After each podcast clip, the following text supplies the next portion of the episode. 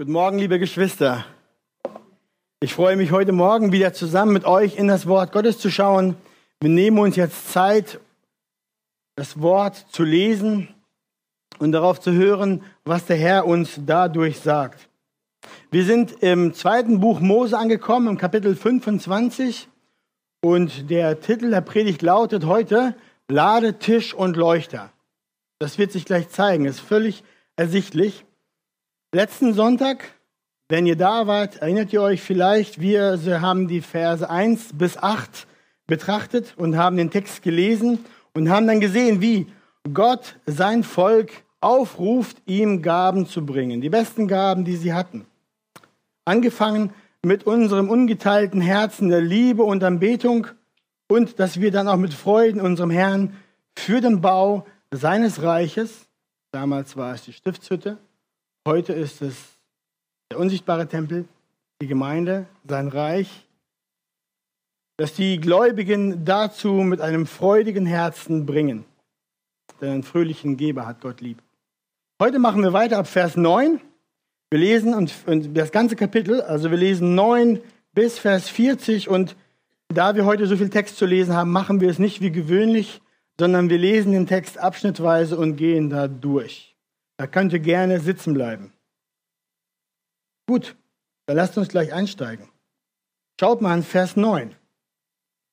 Dort lesen wir, genau so, wie ich dir das Vorbild der Wohnung und das Vorbild aller Geräte zeigen werde, so sollt ihr es machen.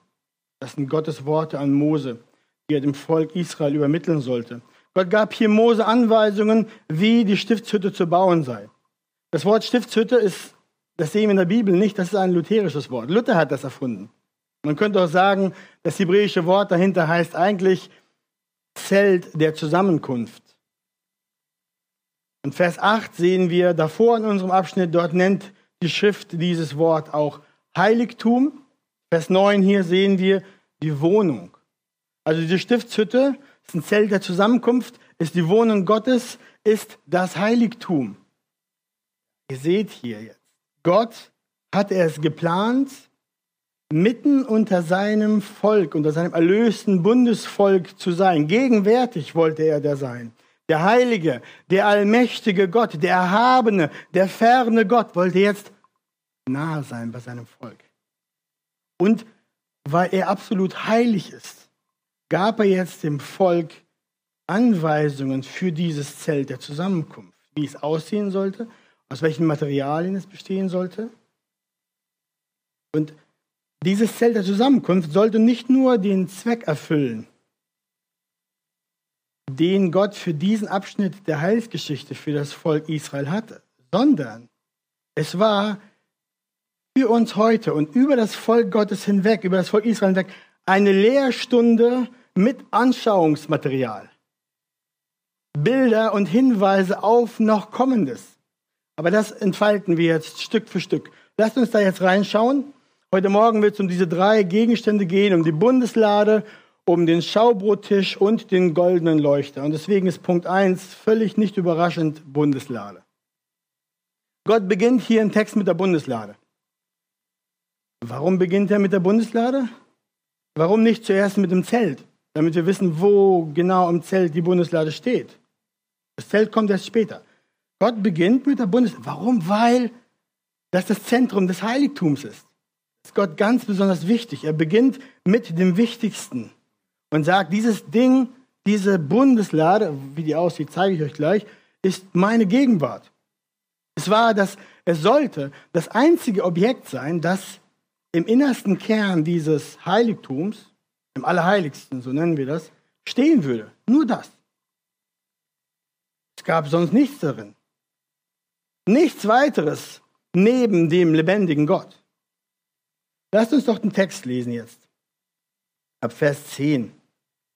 Dort sagt Gott, und sie sollen eine Lade aus Akazienholz anfertigen. Zweieinhalb Ellen soll ihre Länge sein, anderthalb Ellen ihre Breite und anderthalb Ellen ihre Höhe. Die sollst du mit reinem Gold überziehen, inwendig und auswendig sollst du sie überziehen. Und mache ringsum einen goldenen Kranz daran. Du sollst auch vier goldene Ringe für sie gießen und sie an ihre vier Ecken setzen. Und zwar so, dass zwei Ringe auf der einen Seite und zwei Ringe auf der anderen Seite sind. Und stelle Tragstangen aus Akazienholz her und überziehe sie mit Gold. Stecke die Tragstangen in die Ringe an den Seiten der Lade, dass man sie damit tragen kann. Tragstangen sollen in den Ringen der Lade bleiben und nicht daraus entfernt werden. Und du sollst das Zeugnis, das ich dir geben werde, in die Lade legen. Die Bundeslade sollte, haben wir gelesen, aus Akazienholz gefertigt sein. War 1,14 Meter umgerechnet breit, 68 Zentimeter hoch, 68 Zentimeter tief. Könnt ihr euch vorstellen, so eine Kiste. Diese Truhe sollte mit reinem Gold überzogen sein, außen und innen. Die Tragestangen, auch aus Akazienholz, sollten durch diese vier Ringe geschoben sein und auch mit Gold überzogen werden. In der Bundeslade sollte das, die zehn Gebote, die Tafeln der zehn Gebote. Und wenn wir Hebräer 9 und Vers 4 auch noch mit dazu nehmen, dann sehen wir, dass da auch nicht nur die Tafeln waren, sondern auch der Behälter mit dem Manna, das nicht verdarb. Und Aarons Stab, der aufgeblüht ist, als Gott das Wunder gewirkt hat. Das waren die Objekte drin in dieser Truhe. Wir lesen weiter, Vers 17.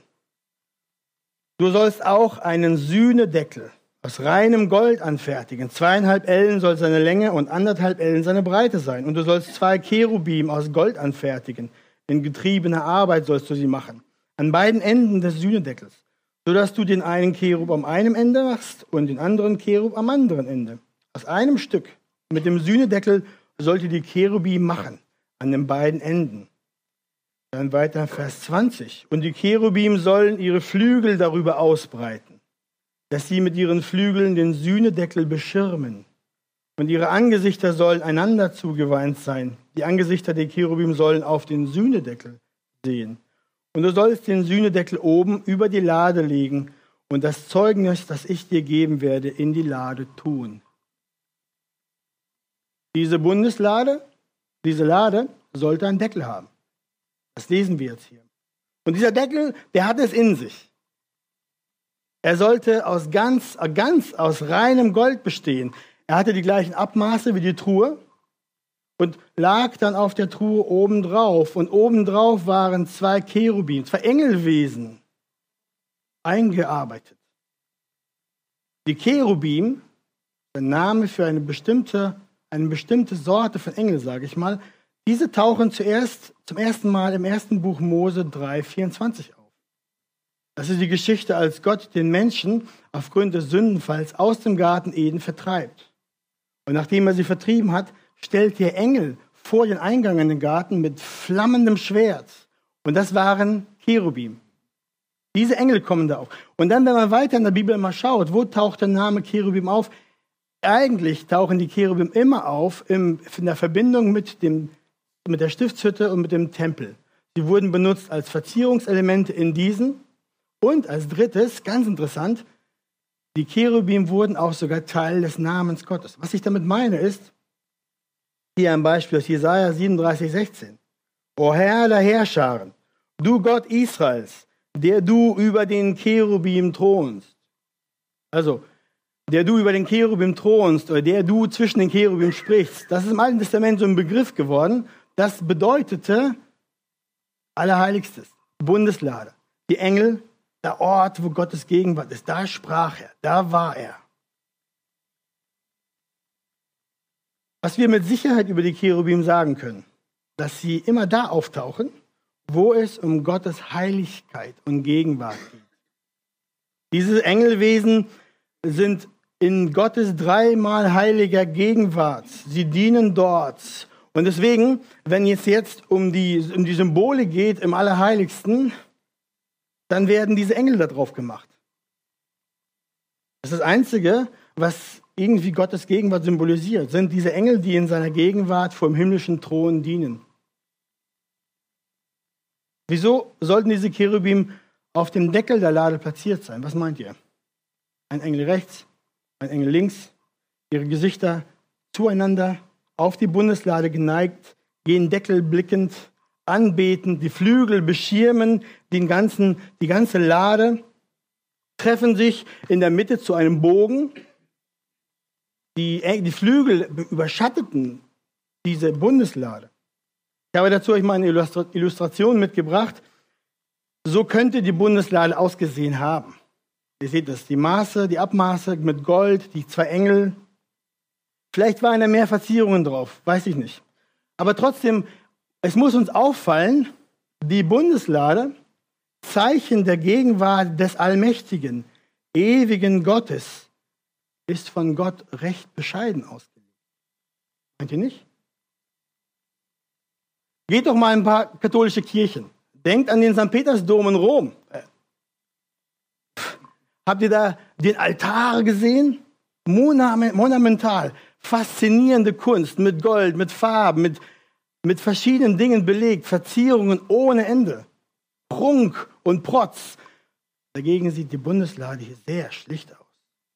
Und das hier symbolisiert die Gegenwart Gottes. Ihr Lieben, die Bundeslade steht in keinem Verhältnis zur Größe und zur Herrlichkeit Gottes. Dazu wäre das ganze Universum komprimiert in eine Box nicht intensiv und herrlich genug. Darum ging es Gott nicht. Darum, wie Gott die Bundeslade machen lässt, was er jetzt dem Volk sagt, ist eine Lektion für das Volk und eine Lektion für uns. Bild. Auf der Bundeslade sehen wir kein Bildnis Gottes. Warum? Weil jegliches Bild, das der Mensch sich macht, Gott entehrt, ihn klein macht. Darum auch das zweite Gebot aus 2. Mose 20, Vers 3. Du sollst dir kein Bildnis machen. Darum bildet Gott nur die zwei Seraphim ab, als Ermahnung und Erinnerung an seine Heiligkeit, an seine Gegenwart. Dann das andere, was wir, was, was wir merken müssen, die Lade ist das Holz, Akazienholz. Überzogen mit Gold. Sie ist klein, sie ist tragbar. Sie beinhaltet Wort Gottes für den Weg des Menschen, der Weg zum Leben. Das ist die Bundeslade. Lass uns aber weiterlesen. Wir kommen jetzt zu Vers 22 und dort lesen wir, dort will ich mit dir zusammenkommen, also über der Bundeslade. Dort will ich mit dir zusammenkommen und mit dir reden von dem Sühnedeckel herab, zwischen den beiden Cherubim, die auf der Lade des Zeugnisses sind, über alles, was ich dir für die Kinder Israels befehlen will. Und Gott sagt zu Mose, wenn du vor der Bundeslade im Allerheiligsten, im Innersten der Stiftshütte stehst, dann werde ich da sein. Dann werde ich mit dir reden. Dann werde ich dir Anweisungen geben, vom Sühnedeckel herab, zwischen diesen Cherubim hindurch. Wir wissen auch später, dass dann eine Rauchwolke auch produziert wurde mit dem Räucheraltar. Das symbolisiert, erinnert an die Wolkensäule, Gottes Gegenwart. Er sprach dann aus diesem äh, umnebelten Rauch über seine Bundeslade hinweg zwischen den Cherubim, sprach Gott und er war da. Das war ein heiliger Ort. Ein Ort, an dem Gott zu Mose sprechen würde, ihm Anweisungen geben würde, sodass das Volk ihm wohlgefällig leben könnte. Reden Gottes ist immer Segen für das Volk. Schweigen Gottes ist immer Fluch für das Volk. Und hier macht Gott alle Schritte, alle Vorkehrungen trifft er, damit er beim Volk sein kann und zum Volk sprechen kann. Dieses Ding, diese Bundeslade, ist Symbol der Gegenwart Gottes. Und der Sühnedeckel ist Versprechen seines Segens.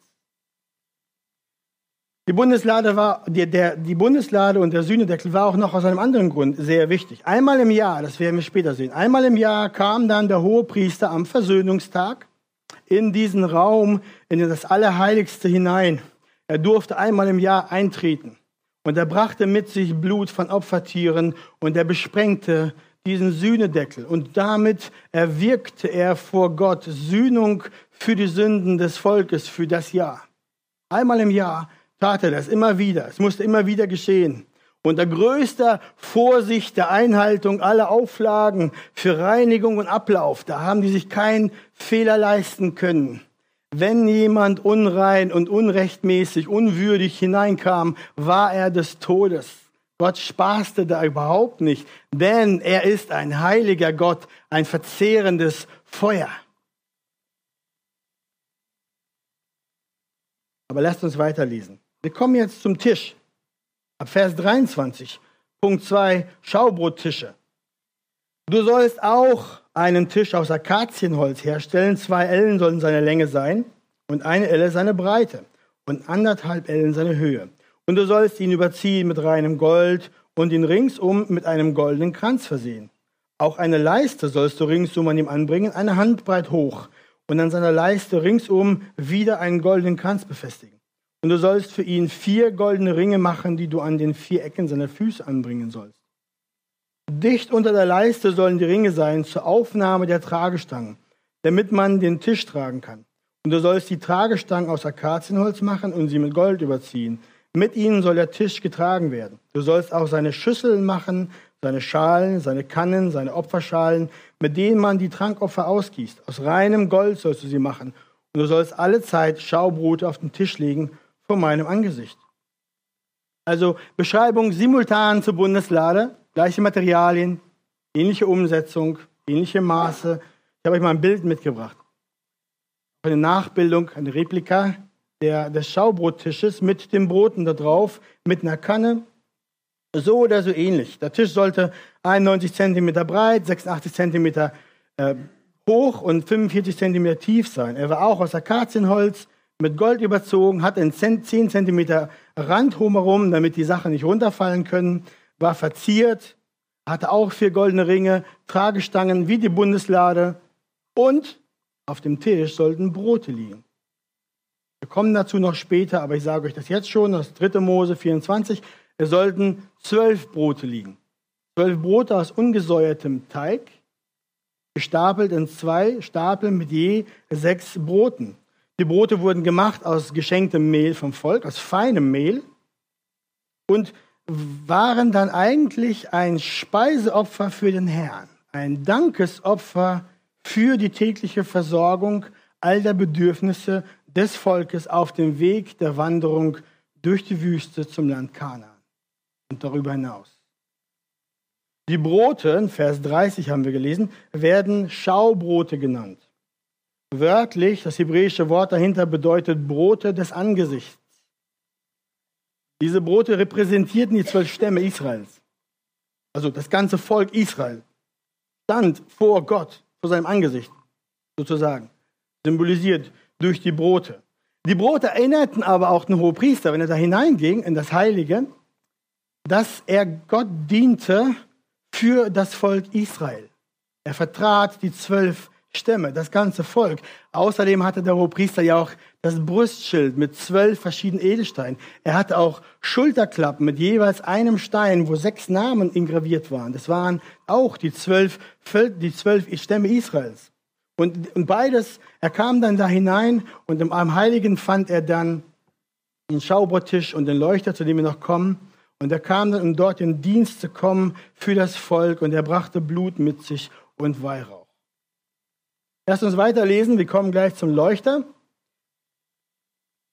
Du sollst auch einen Leuchter aus reinem Gold anfertigen, lesen wir.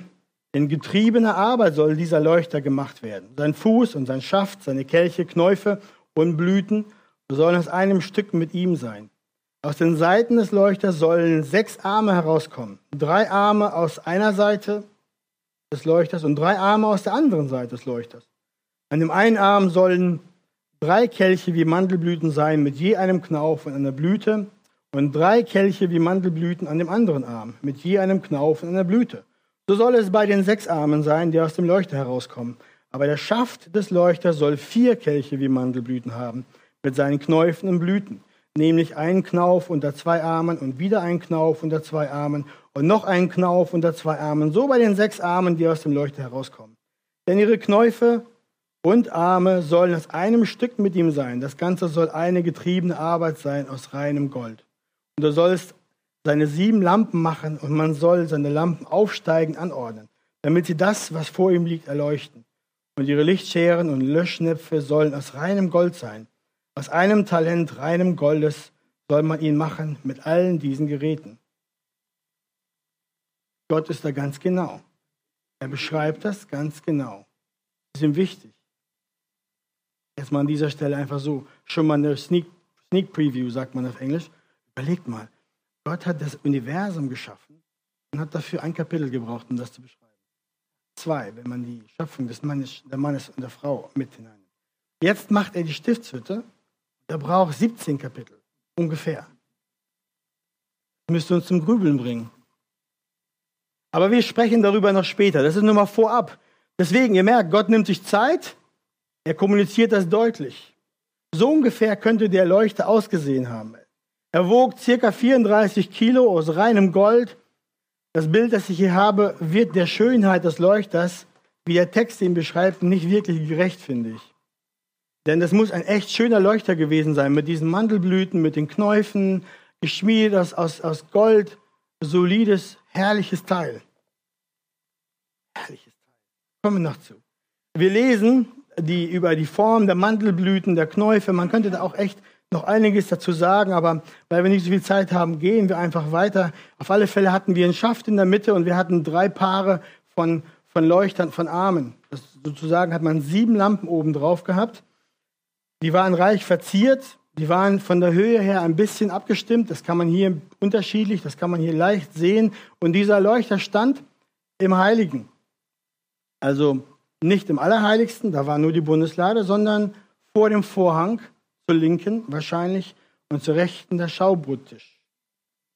Da im Zelt keine Fenster waren, war dieser Leuchter die einzige Quelle von Licht für den, für den Priester, damit er die Arbeit überhaupt tun konnte. Ja? Ohne diese Lichter, ohne diese Leu diesen Leuchter konnte der Priester seine Arbeit gar nicht durchführen. Der Priester, wenn wir später weiterlesen, sollte jeden Abend kommen, wenn er den Räucheraltar anmacht und Rauch produziert, sollte er sich um die Lampen kümmern, sodass sie befüllt waren. Dafür wurde feines Öl benutzt und sie brannten andauernd. Der Leuchter war ein Symbol dessen, dass das Volk Israel von Gott zum Licht für die Heiden eingesetzt ist. Können wir in Jesaja 42, 6 sehen und anderen Stellen. Aber der Leuchter stand im Heiligen, nicht draußen im Vorhof. Das heißt, er stand im Zelt drin. Dann stellt sich die Frage, wie symbolisiert dann dieser Leuchter das Zeugnis für die Heiden, wenn nur der Priester das sehen kann? Ich fand das ganz interessant von Warren Wiersbe, einem Kommentator fürs Alte Testament. Er sagt dazu, Israels Beziehung zu Gott in Opfer und Anbetung waren entscheidend für die Intensität und den Umfang des Zeugnisses. Ich drösel das mal für euch auf. Was wichtig war für das Zeugnis, ein Licht zu sein für die Heiden, war nicht, dass vor und draußen schicke Dinger stehen, die irgendwie auf Gott hinweisen, sondern das, was auf Gott hinweist, ist das Leben und der Wandel des Volkes. Der kam aus rechter Anbetung Gottes, im Dienst, im Opfer, in der Liebe, in der Hingabe. Nicht anders bei uns. Wir retten die Welt nicht durch schicke Gebäude, gute Programme und durch solche Dinge, sondern durch die Intensität unserer Gemeinschaft in Anbetung, in Dienst zu unserem Herrn. Im Verborgenen. Das Feuer lodert im Verborgenen, nicht draußen. Und in der Tat, wenn wir die Geschichte Israels betrachten, dann sehen wir, folgte das Volk Israel ihrem Gott mit ungeteilter Anbetung mit fröhlichem Opferdienst waren sie ein deutliches Zeugnis für Jehova. Die Völker sahen, hatten Angst, sie sahen die Wunderwerke, die Macht Gottes, wandten sie sich aber von Gott ab, vermischten die Anbetung mit Balen, Astarten, anderen Götzen, dann zerfiel ihr Zeugnis. Dann wurden sie auf einmal von ihren Feinden eingenommen, wurden aufgerieben und zerstreut und landeten im Exil. So, ihr Lieben, was lehrt uns dieser Abschnitt, dieser wichtige Abschnitt aus dem Alten Testament für uns heute? Lass uns zum letzten Punkt kommen, die Anwendung.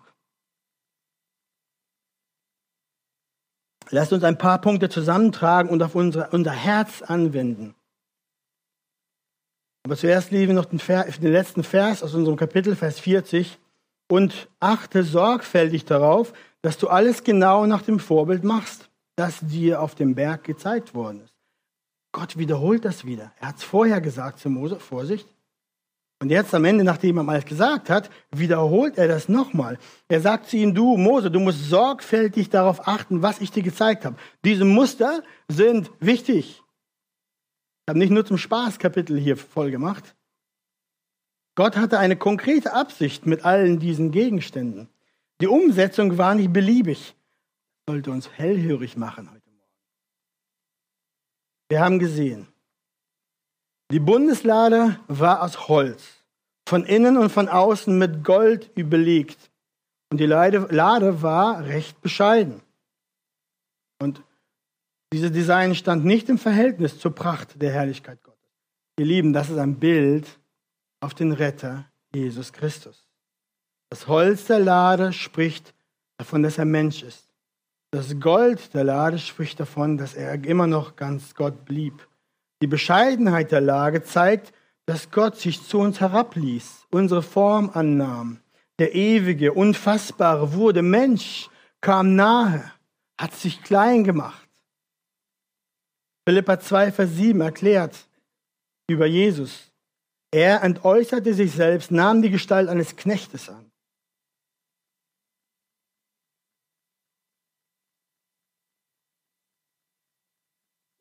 Er wurde Mensch. Er wurde wie die Menschen und in seiner äußeren Erscheinung als ein Mensch erfunden. Erniedrigte er sich selbst.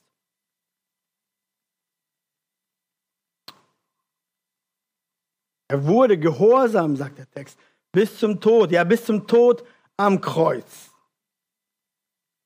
Ihr Lieben, die Bundeslade ist ein Bild auf den Sohn Gottes der kommen würde in Niedrigkeit, in der Erscheinung nach ein Mensch, aber trotzdem völlig Gott. Seine absolute mächtige, heller als die Sonne Erscheinung, die wir aus der Offenbarung kennen, die war hier noch nicht, sondern die hat er bedeckt.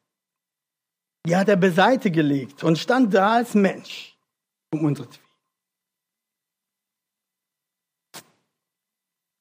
Wir lesen, er beugte sich unter den Willen des Vaters. Er war gehorsam und erfüllte jeden Punkt und jeden Strich des Alten Testaments. Er erfüllte alle Anforderungen Gottes an sein Volk. Völlig perfekt, ohne Fehl. Und dann gab er sein Leben für uns als Opferlamm, völlig rein am Kreuz.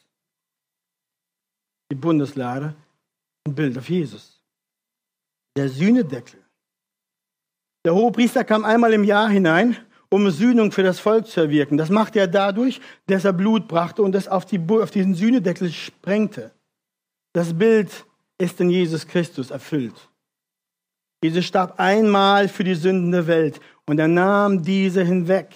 Er ging in das himmlische Heiligtum und brachte dort nicht Blut von Lämmern, sondern brachte sein eigenes Blut da, um dort ein für alle Mal für Sühnung zu sorgen. Damit bewirkte er ein für alle Mal die Wegwaschung unserer Sünden. Das Hebräer 9. Ab Vers 11 bis 10 bis 14 erklärt der Schreiber des Hebräerbriefes uns genau das. Jesus hat das getan. Er durchschritt Himmel und er ging in den himmlischen, in die himmlischen Heiligtum bevor Gott und brachte sein Opfer dar. Ihr Lieben, die Stiftshütte ist nur ein Abbild. Die Bundeslade ist nur ein Abbild. Die Abfolge, die, die Gesetze, die Opfergesetze sind Bilder auf, das, auf größere Realitäten. Römer 3, 25 sagt Paulus, ihn, das Jesus, hat Gott zum Sühneopfer bestimmt, das wirksam wird durch den Glauben an sein Blut, um seine Gerechtigkeit zu erweisen. Ganz interessant hier das Wort Sühneopfer, das Paulus hier benutzt, dahinter steht das griechische Wort Hilasterion. Dieses Wort ist genau das gleiche, das im Hebräischen für den Sühnedeckel benutzt wird. Jesus sagt hier, Ihn hat Gott zum Sühnedeckel bestimmt für uns. Durch den Glauben. Jesus ist der Sühnedeckel für einen jeden, der an ihn glaubt. Auf dem Sühnedeckel befanden sich die zwei Cherubim, haben wir gesehen. Symbole der Heiligkeit Gottes. Die mit dem Blut Christi gewaschenen dürfen nun in diese Heiligkeit Gottes nahen. Ohne Furcht und ohne Zittern. Nicht so wie der hohe Priester. Alle dürfen kommen, nicht nur der hohe Priester. Nicht nur die Besten von uns, nein, alle sind auf einmal Beste, die an ihn glauben, weil sie völlig perfekt reingewaschen sind und willkommen sind in seiner Gegenwart. Jesus hat an unserer Stadt alle Gesetze erfüllt. Er hat unsere Schuld auf sich genommen, hat uns seine perfekte Gerechtigkeit gegeben, die für, vor Gott alle Zeit gilt. Die Erretteten haben jetzt Zugang in die Gegenwart Gottes. Hebräer 10, 19 bis 25. Die Gläubigen sind bei ihm willkommen. Sie müssen sich nicht mehr fürchten mit einer Todesfurcht. Sie haben das Recht, einer ständigen Audienz beim König aller Könige, beim Herrscher der Ewigkeit. Ihr Lieben, und wenn wir an die Flügel denken von den Cherubim, habe ich euch noch ein, eine Anwendung mitgebracht. Die Bibel benutzt das Bild der Sicherheit. Und wenn das, die Bibel die, das bringt, dann benutzt oft Bilder, äh, Worte, die so klingen. Unter seinen Flügeln, im Schatten seiner Flügel. Zum Beispiel Psalm 57, Vers 2. Da betet der Psalmist, sei mir gnädig, o oh Gott, sei mir gnädig, denn bei dir birgt sich meine Seele und ich nehme Zuflucht unter dem Schatten deiner Flügel.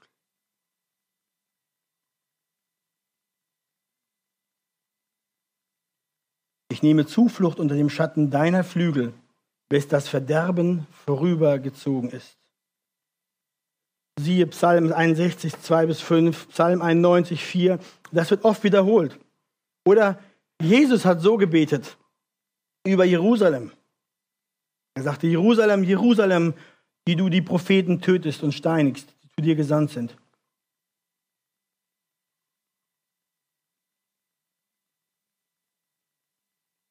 Habt ihr gelesen, was er weiter betet? Wie oft habe ich deine Kinder sammeln wollen, wie eine Henne ihre Küken unter die Flügel sammelt. Aber ihr habt nicht Lieben, wenn wir das jetzt im Kontext zusammenbringen, im Kontext des Opfers Christi, der Heiligkeit Gottes, symbolisiert durch die Cherubim auf dem Sühnedeckel, die mit ihren Flügeln die Bundeslade überschatten, da merken wir, wir können uns nur im Schatten seiner Flügel bergen, weil Jesus unser Retter geworden ist, der unsere Schuld hinwegnimmt und den Zorn abwendet und uns perfekte Gerechtigkeit gibt, weil er sich hingegeben hat als Lamm Gottes. Nur so, Bruder und Schwester, kannst du Zuflucht nehmen unter den Schatten der Flügel Gottes. Sonst nicht. Und wie herrlich ist das Bild, dass wir überlegen können, wir haben einen Ort, unter die Flügel unseres Herrn. Gelobt sei unser Herr Jesus Christus. Wir haben weiter gesehen, Gott sprach im Alten Testament über die Cherubim hinweg oder unter, zwischen ihnen hindurch. Nun, für diejenigen, die in Christus sind, spricht er zu uns. Und wir können frei mit ihm sprechen. Denn er lebt in uns und wir sind sein und sind in seinem Sohn. Wir gehören ihm. Wir haben die innigste, naheste Gemeinschaft mit Gott, die es gibt. Dazu benötigen wir keine Bundeslade, keinen Sühnendeckel, keine Stiftshütte, kein Räucherwerk. Wir benötigen all das nicht mehr. Es ist alles vollbracht in Christus. Und nun spricht Gott direkt zu seinen Kindern und wir sprechen direkt zu unserem Gott. Ein anderes, die Bundeslade enthielt das Wort Gottes, die zehn Gebote. Jesus ist das Wort Gottes. Er ist das Wort, Johannes 1. Er hat, uns den, er hat uns den Vater gezeigt. Er hat uns Gott offenbart, hat uns den Weg zum Leben gezeigt, diesen frei gemacht durch sein Opfer. Er lebt in uns und wir in ihm. Ständig im Allerheiligsten. Geschwister, ihr seid, wenn ihr in Christus seid, ständig im Allerheiligsten, ständig in der Gegenwart Gottes, in der Lage, Gott anzubeten, in der Lage, ihm zu dienen, in der Lage, ihn zu verherrlichen. Merkt ihr die Ermutigung und den Zuspruch durch dieses erfüllte Bild durch Jesus Christus? Diese Wahrheit aus dem Wort kommt zu ihm heute Morgen. Wenn du einen Ort brauchst, dich zu bergen, berge dich bei ihm. Dich vor ihm. Betet ihn an. Unter seinen Flügeln kannst du dich bergen. Ihr Lieben, noch viel gäbe es hier zu sagen, aber in Kürze schauen wir uns den Tisch an. Genauso wie die Bundeslade. Aus Holz, und das Gold. Wieder ein Zeichen auf Christi Menschwerdung, ganz Mensch, ganz Gott. Auf dem Tisch lagen die Brote. Das Brot repräsentiert das Volk Israel und ihr Dankopfer. Jesus aber sagt auch in Johannes 6,51, ich bin das lebendige Brot, das aus dem Himmel herabgekommen ist. Wenn jemand von diesem Brot isst, so wird er leben in Ewigkeit. Das Brot aber, das ich geben werde, ist mein Fleisch, das ich geben werde für das Leben der Welt. Ihr Lieben, Jesus ist die größte Versorgung des größten menschlichen Hungers. Die Versöhnung mit dem, Schöpfer. Er, das Brot des Lebens, nahm menschliche Gestalt an, um für die Sünden der Welt zu sterben. Alle, die von diesem Brot essen, an ihn glauben, werden leben, auch wenn sie der physische Tod ereilt. Sie werden leben, denn sie haben das Brot des Lebens gegessen, damit sie errettet werden. Dann sehen wir den Leuchter an. Der Leuchter symbolisiert das Licht des Volkes Israel für die Nationen. Aber durch ihre Sünde konnten sie das nur bedingt tun und oft gar nicht tun. Das eigentliche, hellere, deutlichere Licht ist das neue Volk Israel, der Knecht, der Sohn Jesus Christus. Und Johannes sagt auch, Johannes 8,12, ich bin das Licht der Welt. Wer mir nachfolgt, wird nicht in der Finsternis wandeln, sondern er wird das Licht des Lebens haben. Ihr Lieben, jeder, der an Jesus glaubt und sein Leben, seine Herrschaft übergibt und unterstellt, wird aus der Finsternis ins Licht gebracht und wird sogar selber Licht. Aus der Offenbarung wissen wir auch, dass der Leuchter auch ein Zeichen ist für die Gemeinde. Ein Symbol für seine Braut, für seine Erkauften. Und die Aufgabe der Gemeinde ist es, Philippa 2,15, einer verdrehten und verkehrten Welt das Licht zu leuchten, in dem die Gläubigen das Wort des Lebens darbringen. Warum können wir das? Weil Christus das Licht der Welt gekommen ist. Weil er die perfekte Repräsentation ist für die Welt. Und wir in ihm, errettet durch ihn. Ihr merkt, ihr merkt wieder, es geht gar nichts ohne Christus.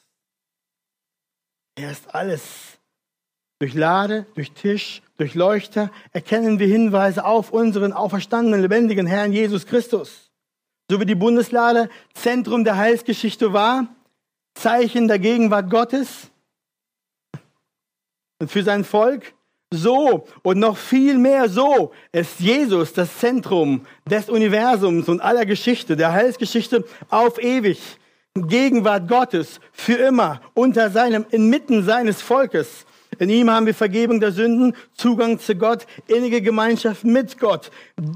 Durch, deswegen und durch ihn können wir uns unter den Flügeln unseres Herrn bergen vor allen Angriffen der Welt und sind beschützt. Wir haben einen Zufluchtsort, ihr Lieben. Uns ist vergeben, wir sind geliebt, wir sind angenommen.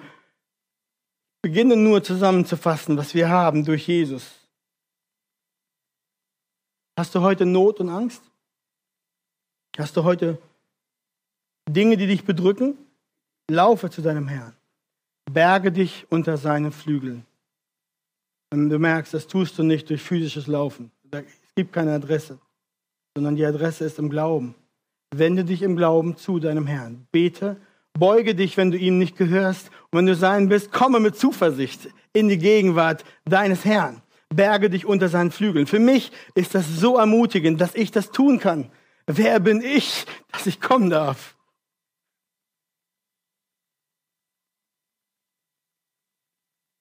Christ, freu dich an deinem Laufe zu deinem Herrn.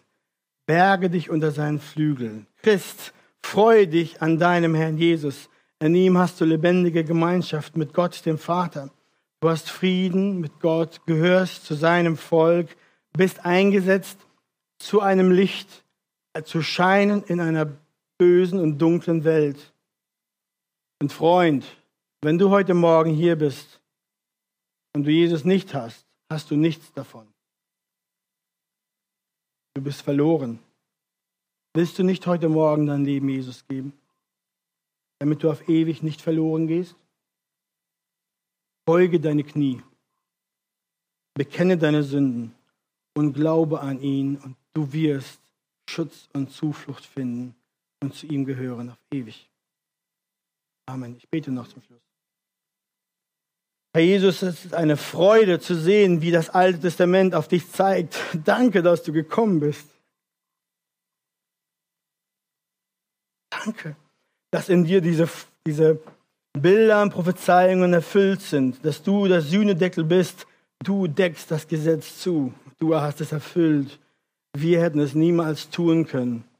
Wegen dir haben wir perfekte, perfekte Gerechtigkeit und haben Heiligkeit, sodass wir vor den Cherubim stehen dürfen, vor Gott, dem Vater. Vater, danke, dass wir nahe kommen dürfen als deine Geliebten und erkaufen durch deines Sohnes Blut. Wir beten dich erneut an für dein Heilswerk, für deine Gnade. Ich bitte dich auch für diejenigen, die heute Morgen hier sind und die merken, sie haben dich nicht als Sühnedeckel, Jesus, sondern das Gesetz lastet voll auf ihnen und sie sind schuldig. Bitte ich, dass du Menschen errettest und zu dir ziehst, auf dass sie kommen und schmecken, wie freundlich und wie gut du bist, Herr Jesus, unser Retter. Wir preisen dich, Herr. Amen. Gott segne euch.